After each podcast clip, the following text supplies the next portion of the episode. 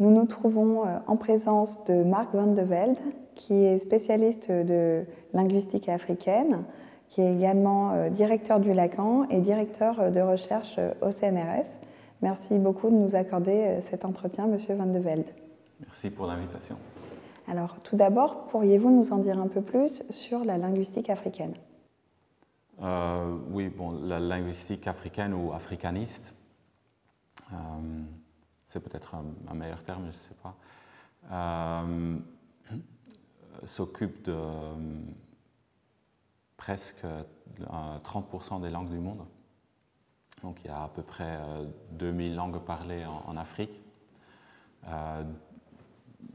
partagé entre euh, un assez grand nombre de familles linguistiques. Euh, le nombre de familles linguistiques qu'on trouve en, Afrique est probablement sous-estimé aujourd'hui pour des raisons historiques. Euh, autrefois, la linguistique africaniste, c'était compris comme la, linguistique qui s'occupait des langues subsahariennes.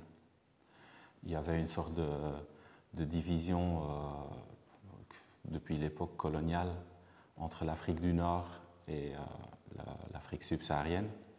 Euh, mais cette division n'a aucun sens d'un point de vue scientifique. Donc de plus en plus, euh, on est en train de, de, perdre cela. Donc notre labo, par exemple, s'appelait autrefois Langage, langue et culture d'Afrique noire. Donc c'est ça Lacan. Mais on a fait tomber le noir euh, pour deux raisons. D'abord, certaines personnes n'aimaient pas l'adjectif euh, pour ses connotations. Et d'autre part, euh, ce n'est plus d'actualité. On couvre l'ensemble des langues africaines aujourd'hui, ce qui est plus cohérent d'un point de vue scientifique. Donc la linguistique africaniste a vraiment commencé à se développer dans l'époque coloniale, pour des raisons évidentes. Et depuis les indépendances, euh, elle peine un peu à, se soutenir, euh, ce qui est un peu dommage parce qu'il reste énormément de travail à faire euh, dans le continent africain. Je, pourrais vous donner plein d'exemples de, des choses qui restent à faire dans la suite. Et oui, et vous avez mentionné les langues subsahariennes. Il me semble que c'est votre spécialité, notamment les langues bantoues. Que pouvez-vous nous en dire? Où sont-elles parlées? Par combien de locuteurs environ? Euh, les langues bantoues, euh, euh, c'est une énorme famille linguistique, une des plus grandes du monde. Aujourd'hui, officiellement, entre guillemets, on en compte, si mes souvenirs sont bons, 566. Mais il est difficile parfois de, distinguer entre, enfin de, savoir quand on a affaire avec deux langues distinctes et deux variétés d'une même langue. Mais bon, euh, il y en a beaucoup. En, tout cas, il y en a des centaines. Et elles sont parlées dans, une énorme partie de l'Afrique subsaharienne, euh, à peu près euh, la totalité de, la zone d'une ligne imaginaire qui part au Cameroun dans l'ouest jusqu'au Kenya dans l'est. Donc quasiment tout au sud de cette ligne-là sont des langues bantoues. Pas, que, mais surtout. Euh, le nombre de locuteurs, c'est un peu difficile à, estimer, mais euh, aujourd'hui, on, pense qu'entre 30 et, 40% des, Africains parlent une langue bantoue. Euh, et il y a quelques langues très grandes, quelques langues bantoues très grandes, comme le swahili qui est enseigné à l'INALCO, le zoulou, il y a des langues comme le lingala dans les, deux euh, Congos, euh, et ainsi de suite. Mais il y a aussi beaucoup de petites langues bantoues et quand même euh, beaucoup qui n'ont pas encore été décrites aujourd'hui, surtout dans le nord de la zone, le nord de la RDC. Est-ce que j'ai répondu à toutes vos questions? Tout à fait. Et quelle est leur place dans l'éducation? Sont-elles langue officielle dans certains pays? Oui, bon, donc il y a 22 pays, si je. Je vais pas compter. Une vingtaine de pays où on parle des langues bantoues et leur statut est très différent d'un pays à, un autre. Donc, mais il y a en effet des pays où euh, une langue bantoue ou plusieurs langues bantoues euh, ont le statut de langue officielle. Au Rwanda, par exemple, le Kinyarwanda euh, est une langue officielle. en Afrique du Sud, a beaucoup de langues officielles. On, on en a 11. Et de ces 11 langues, 9 sont des langues bantoues, donc qui ont le statut de langue, langue officielle. Euh, puis au, en Tanzanie, je crois que le, Swahili aussi a le statut de, langue officielle. Mais il y a plein d'autres langues, euh, plein d'autres pays où euh, la langue officielle est, la langue, l'ancienne langue coloniale, surtout dans, dans, la partie francophone de l'Afrique.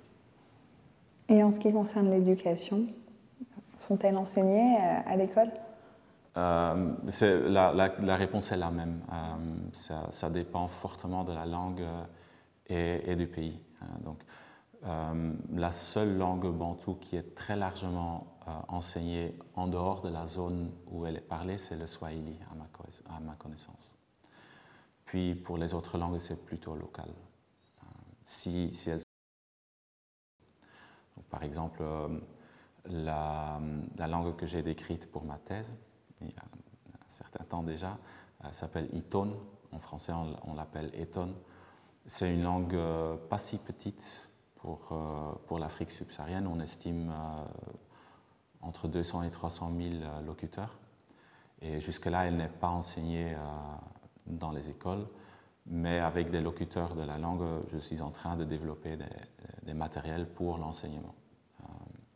Et donc, il y a maintenant une, une école où on essaye euh, de commencer un enseignement dans la langue étonne. Mais ça n'a pas de statut officiel, par contre. Vous l'avez dit, euh, les études sur euh, les langues africaines ont débuté avec la, colonisation. Est-ce que ces études se poursuivent Est-ce un sujet qui intéresse beaucoup dans le milieu académique? Oui, enfin, elles, elles n'ont pas euh, euh, vraiment commencé avec l'époque coloniale. Il y avait déjà, quand on regarde par exemple les langues bantoues, euh, leur unité découverte au, XIXe siècle déjà.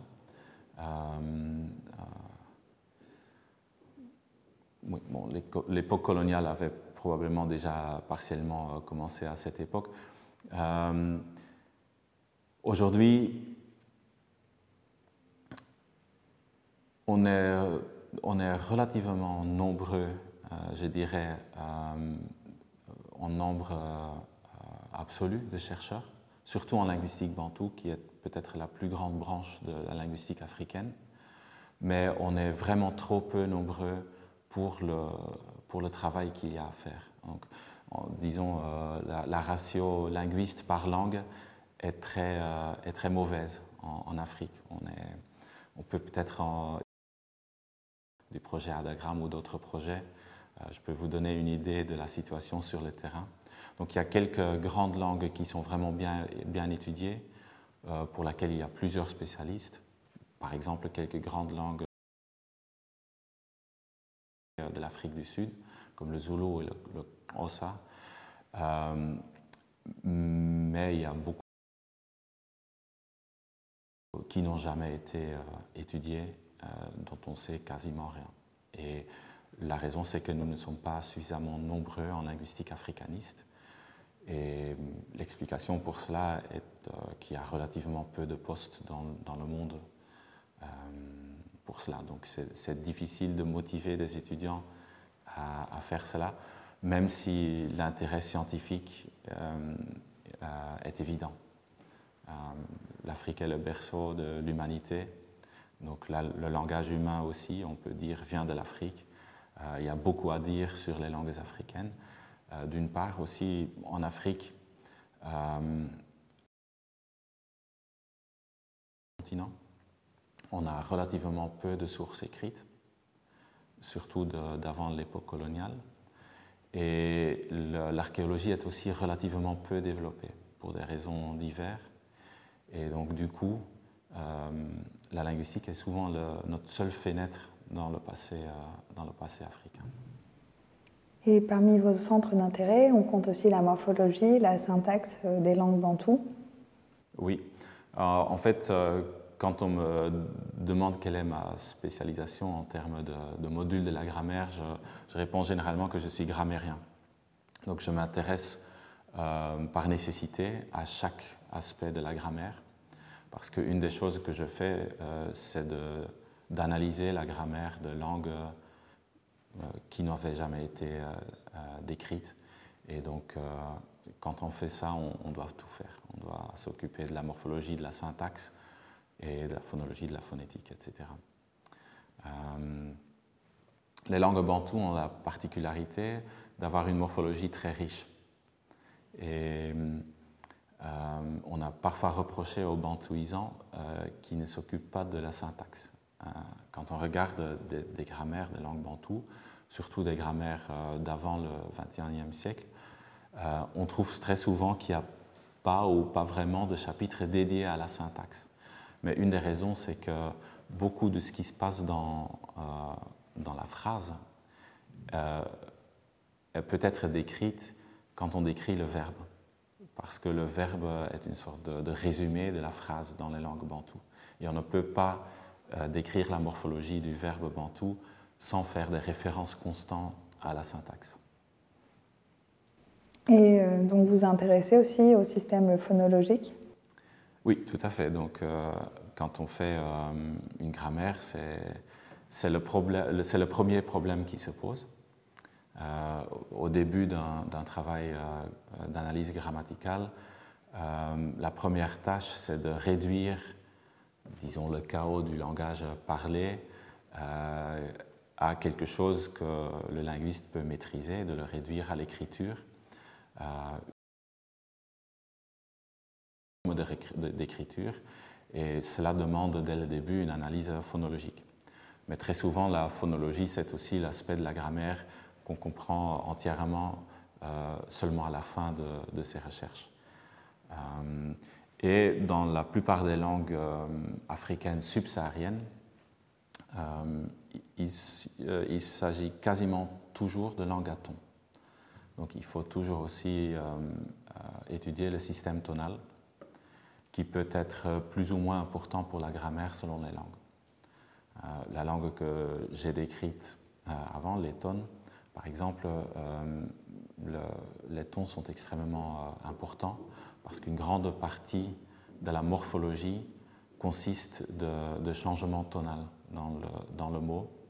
donc si on ne comprend pas le système tonal, on ne on ne peut pas décrire euh, la morphologie ou la syntaxe. Donc, oui. Et avez-vous relevé des particularités grammaticales? Euh, Oui, oui.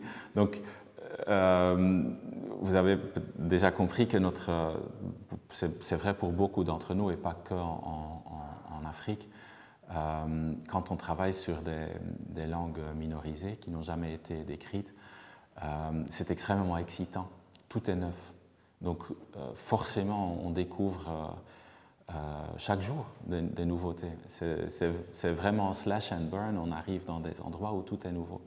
Bon, après, tout n'a pas la même, le même type de pertinence pour la, pour, la linguistique, mais là aussi, on découvre quand même pas mal de choses qui sont intéressantes d'un point de vue théorique pour la linguistique générale. Euh, je peux vous donner quelques exemples.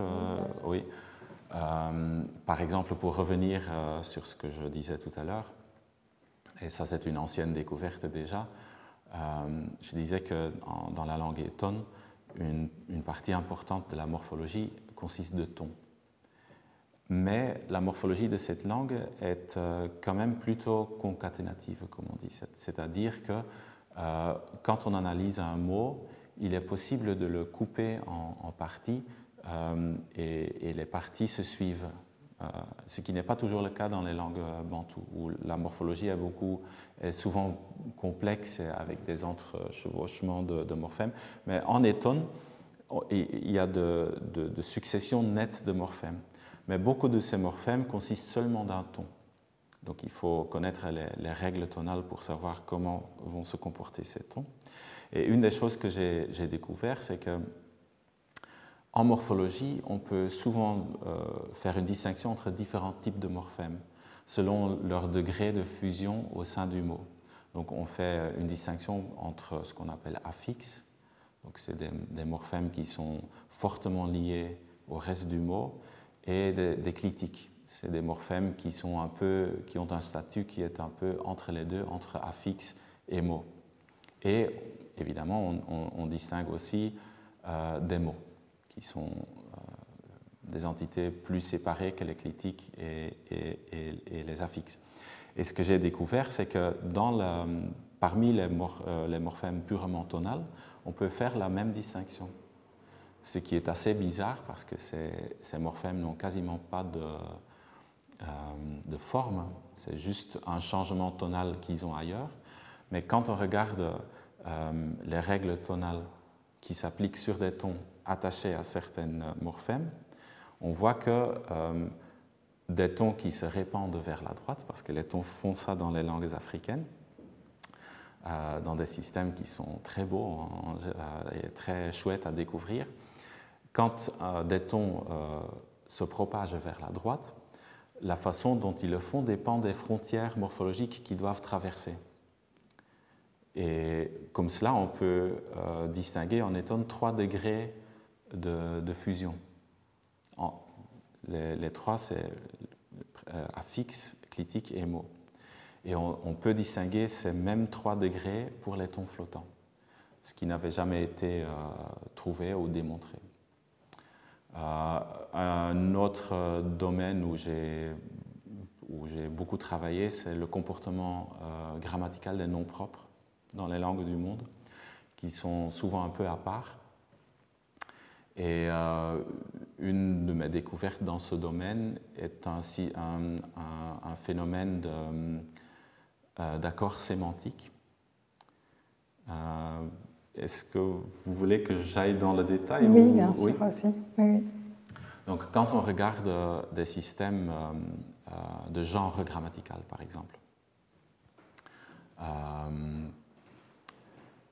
comme en français, on a des mots masculins et féminins. Et normalement, les genres grammaticaux sont, sont, définis comme des ensembles de mots qui déclenchent les mêmes accords. Mais il peut arriver qu'un euh, mot a un certain genre euh, euh, grammatical, mais il s'accorde différemment. il s'accorde selon son sens plutôt que selon sa catégorie grammaticale du genre grammatical.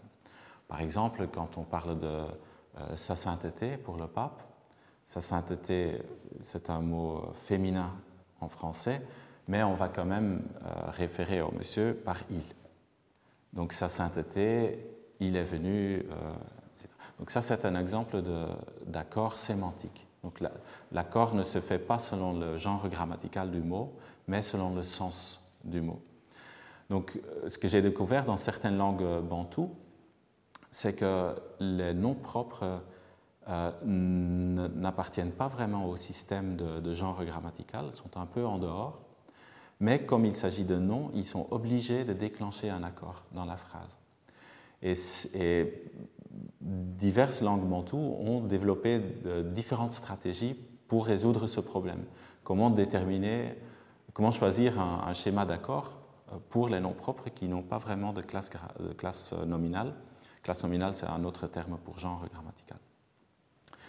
Et, une stratégie qui est très exotique et que, que je trouve euh, très belle, c'est que dans certaines langues bantoues, les noms propres s'accordent selon la classe nominale ou selon le genre grammatical euh, du mot euh, pour la catégorie de base euh, du nom propre. Donc un nom comme, comme Sarah, c'est un nom de, de, femme. Un nom comme Paris, c'est un nom de ville. puis peut avoir des noms pour des chiens, etc. Et donc, dès qu'on prend un nom, il va prendre l'accord du, nom commun pour sa catégorie euh, de base. Donc, euh, on peut avoir le même nom euh, propre dans une langue bantoue qui, qui va s'accorder selon le mot pour homme s'il s'agit d'un nom de, de, personne, et il va s'accorder selon le mot pour chien s'il s'agit d'un nom de, chien. Donc ça, c'est un, type d'accord sémantique qui n'avait jamais été euh, euh, oui, proposé dans la littérature avant. Euh, voilà, c'est un autre type de découverte. Euh, vous voulez que je continue? Sur peut-être des découvertes lexiques. Euh, le lexique, je ne travaille pas beaucoup sur le lexique, c'est-à-dire je travaille sur le lexique dans le sens où je fais des, des, dictionnaires des langues sur lesquelles je travaille, mais euh, je, n'ai jamais étudié le lexique, euh, j'ai jamais fait de la lexicologie. J'ai fait de la. Euh, j'ai fait des dictionnaires, mais pas vraiment de la lexicologie. Donc, des découvertes dans ce domaine.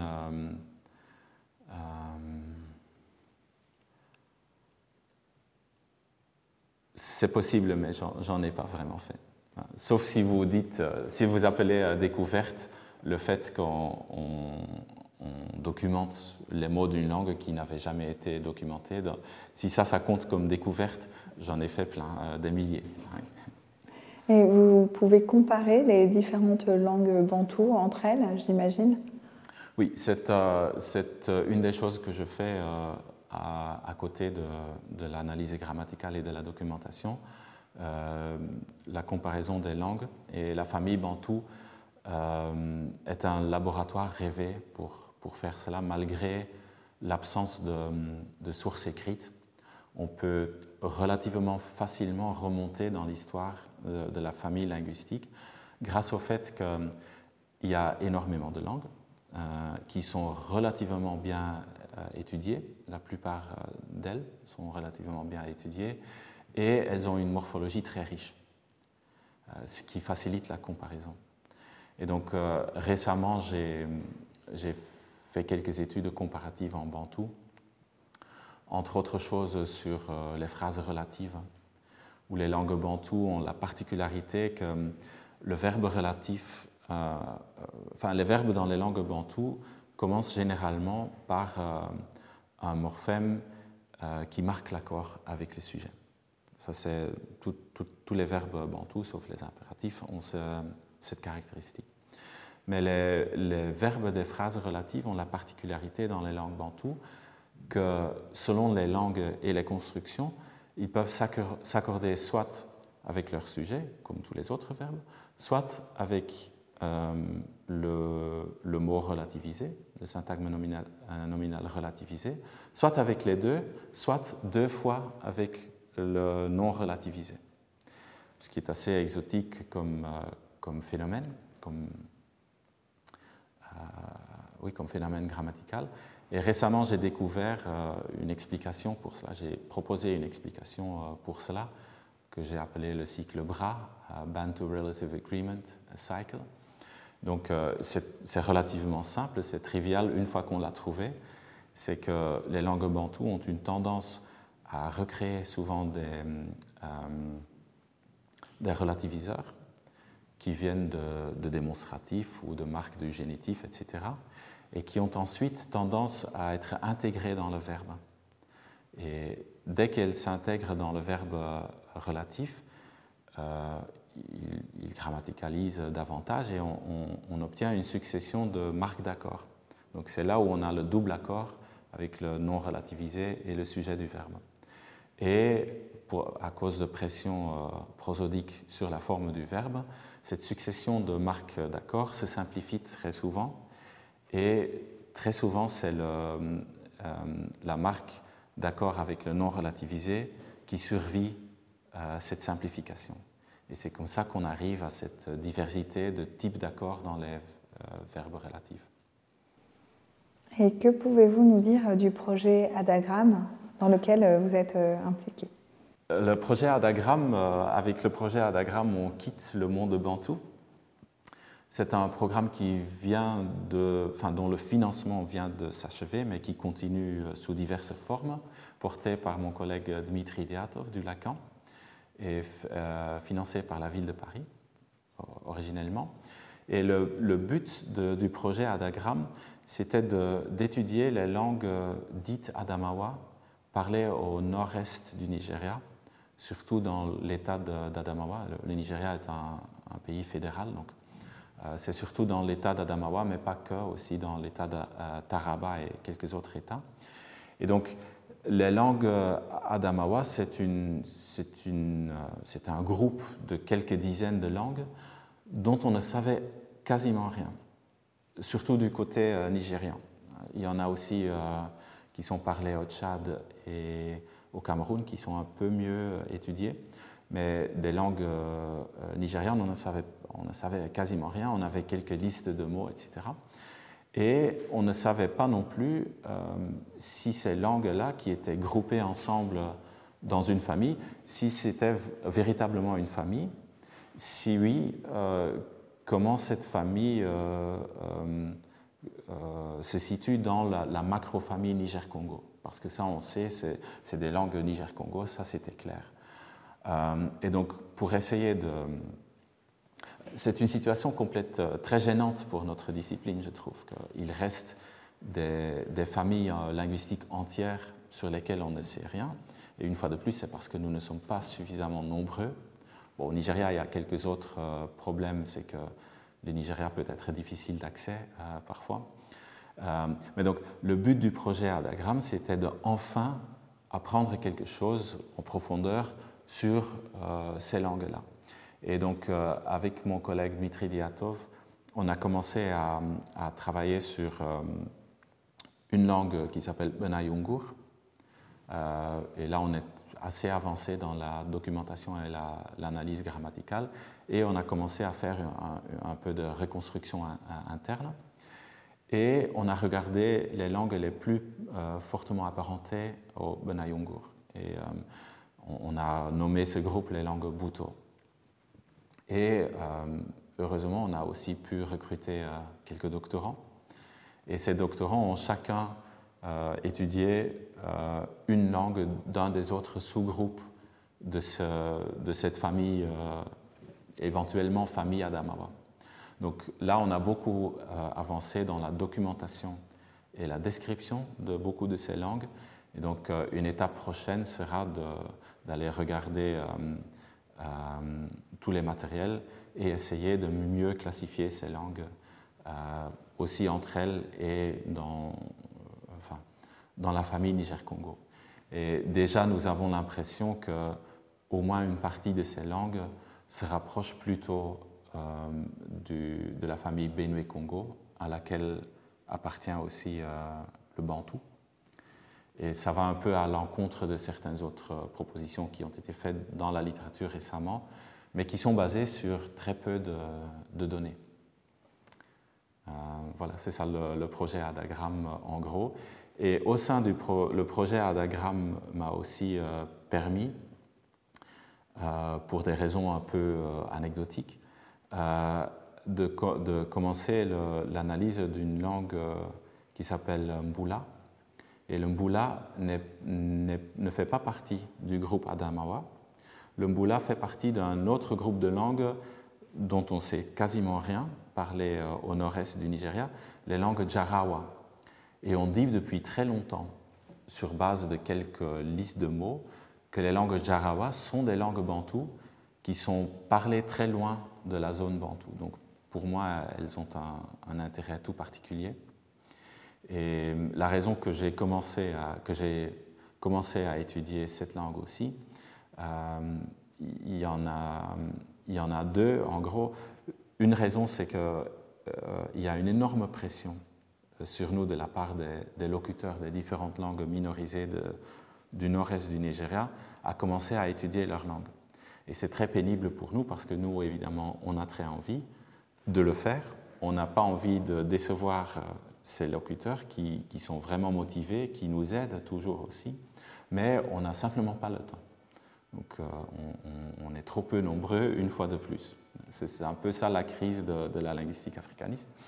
Euh, donc j'ai rencontré des locuteurs euh, du Mboula qui m'ont demandé de commencer à travailler sur, leur langue, et ça c'était une raison.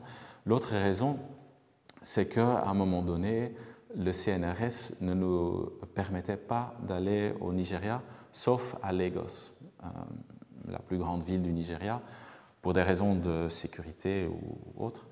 Et c'était une décision de dernière minute, plus ou moins.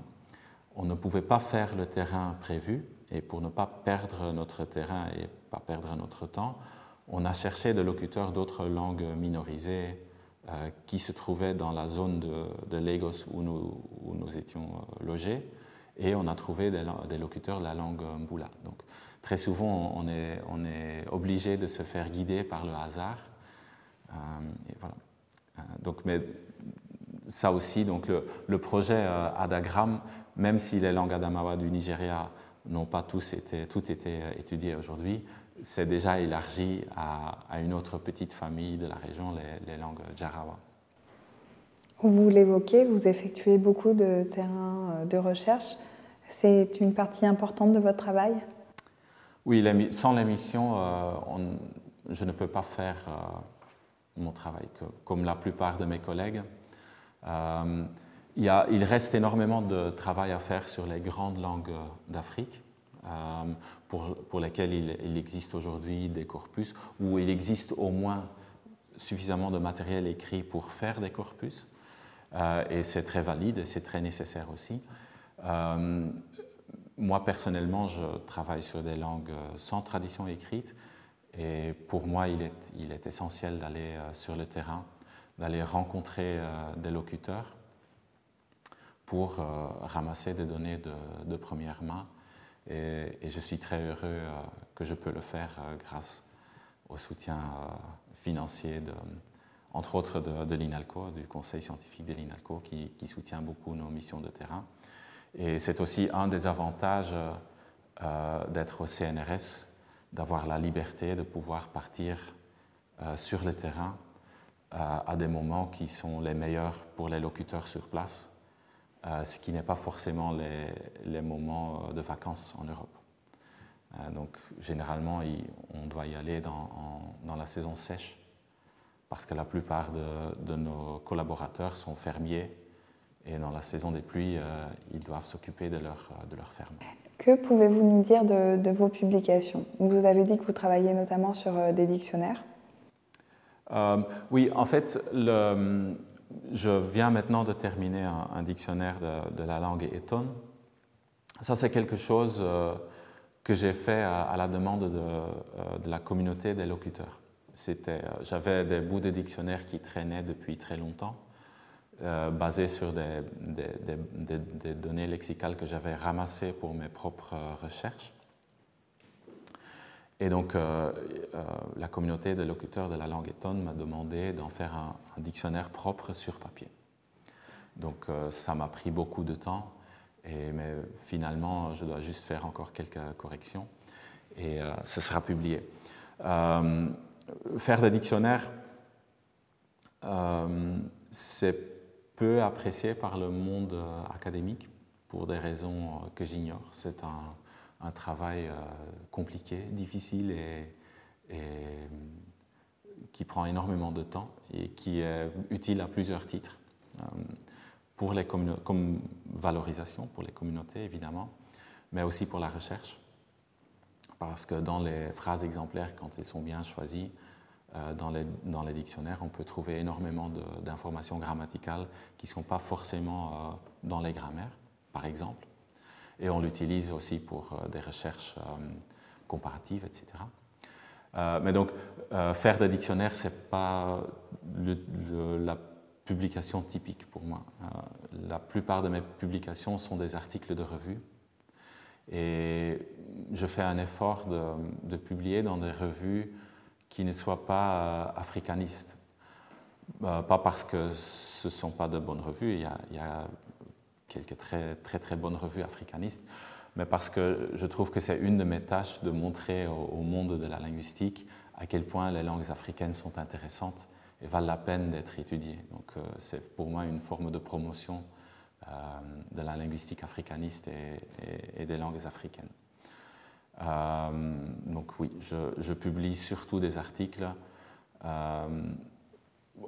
aussi, je, publie surtout des articles en anglais parce que ça permet euh, d'avoir une audience plus grande que si je le ferais en, néerlandais ou en, français. Euh, voilà. une publication, un livre récent où je suis rédacteur, ou comment est-ce qu'on dit ça, le co-directeur. Oui, c'est une deuxième édition de The Bantu Languages, ce qu'on appelle parfois la Bible verte en linguistique bantou. Donc c'est un très grand manuel de la linguistique bantou.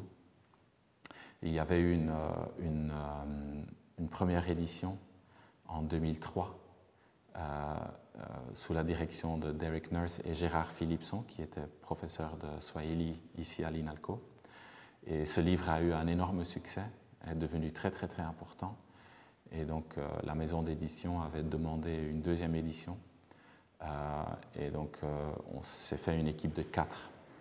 Et la deuxième édition est euh, en fait presque un nouveau livre, parce que quasiment tous les chapitres sont nouveaux. Donc voilà, ça c'est quelque chose d'important, de, récent, mais j'en suis pas l'auteur. Je, je, suis l'auteur de deux chapitres là-dedans, mais ce n'est pas mon livre. Et on va revenir sur votre parcours personnel.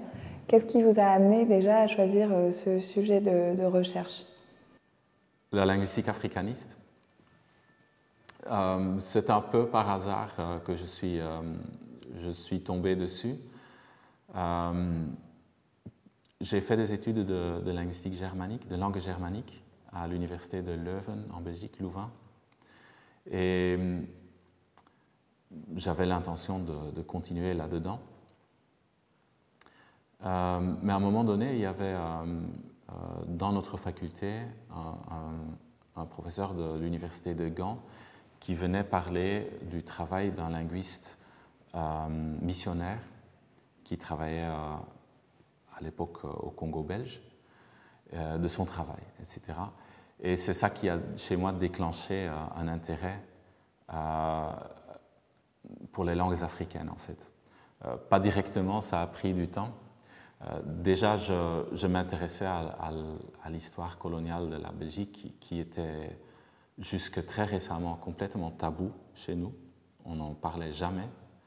Euh, par exemple, à, l'école secondaire, on avait de très bons euh, enseignants d'histoire qui généralement n'avaient pas de tabou, mais ça, on n'en a jamais discuté à l'école. Et depuis, depuis, euh, depuis l'époque où j'étais élève, ça m'avait frappé déjà. Donc j'avais déjà un, intérêt pour cela. Et donc là, j'ai fait la connaissance euh, par hasard avec euh, la linguistique, une partie de la linguistique coloniale qui, au Congo belge, était souvent dans les mains de missionnaires. qui ont parfois fait un, excellent travail, mais dans un contexte un peu bizarre parfois.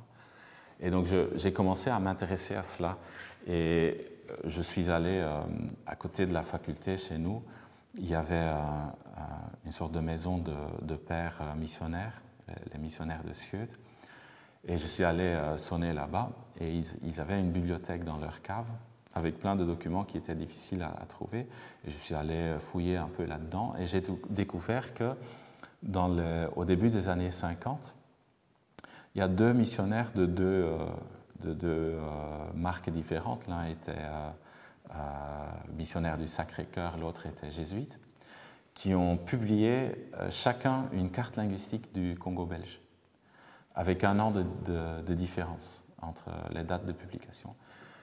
Et ces cartes sont très différentes et forcément basées sur la même documentation parce qu'il n'y en avait pas énormément à l'époque. Et après, euh, il y a eu euh, enfin, euh, une très longue discussion académique dans des publications entre les deux sur ces cartes-là. Et ça montrait à quel point le, enfin, la question des cartes linguistiques était poussée par des questions idéologiques. Un des deux, le, jésuite, il, il, voulait montrer que enfin, l'histoire de l'Afrique est compliquée, il y avait plein de migrations, etc. Et sa carte était très compliquée, c'était très difficile à lire. L'autre, euh, euh, le père Hulstart, lui, il était un, nationaliste flamand. Euh, donc pour lui, le français, c'était un peu l'ennemi. Et il a transposé son nationalisme flamand sur la langue bantou qu'il a, qu'il a décrite, le mongo. Donc il est devenu nationaliste mongo et il a continué sa lutte contre le français. Il, trouvait que sa tâche, c'était de protéger les langues indigènes africaines contre le français. Et donc du coup, il a fait une carte linguistique avec que des grosses langues. Euh, et donc j'ai trouvé ça très intéressant. J'ai fait mon mémoire là-dessus. Et après, quelqu'un m'a dit, oui, il existe un, euh, à l'époque, ça s'appelait un DEA, diplôme d'études approfondies en linguistique africaniste à Bruxelles. Peut-être tu peux le faire, et, je l'ai fait. Euh, je, crois que j'étais un des derniers étudiants parce que malheureusement, le, le master n'existe plus. Et qu'est-ce qui vous a par la suite amené au Lacan?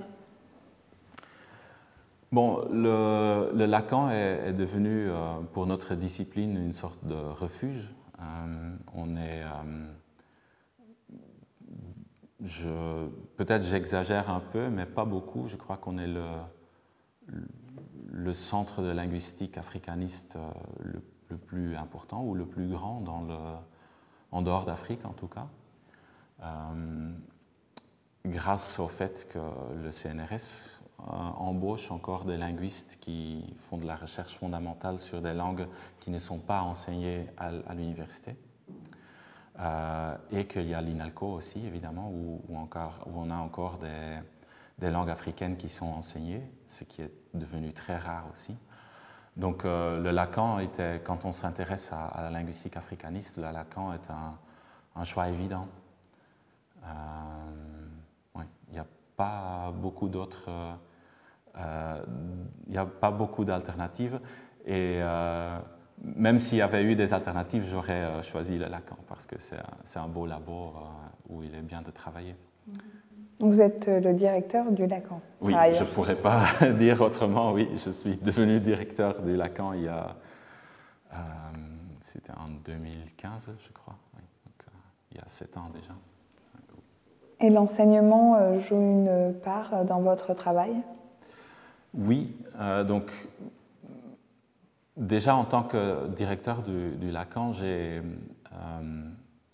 la chance de diriger un labo qui, roule bien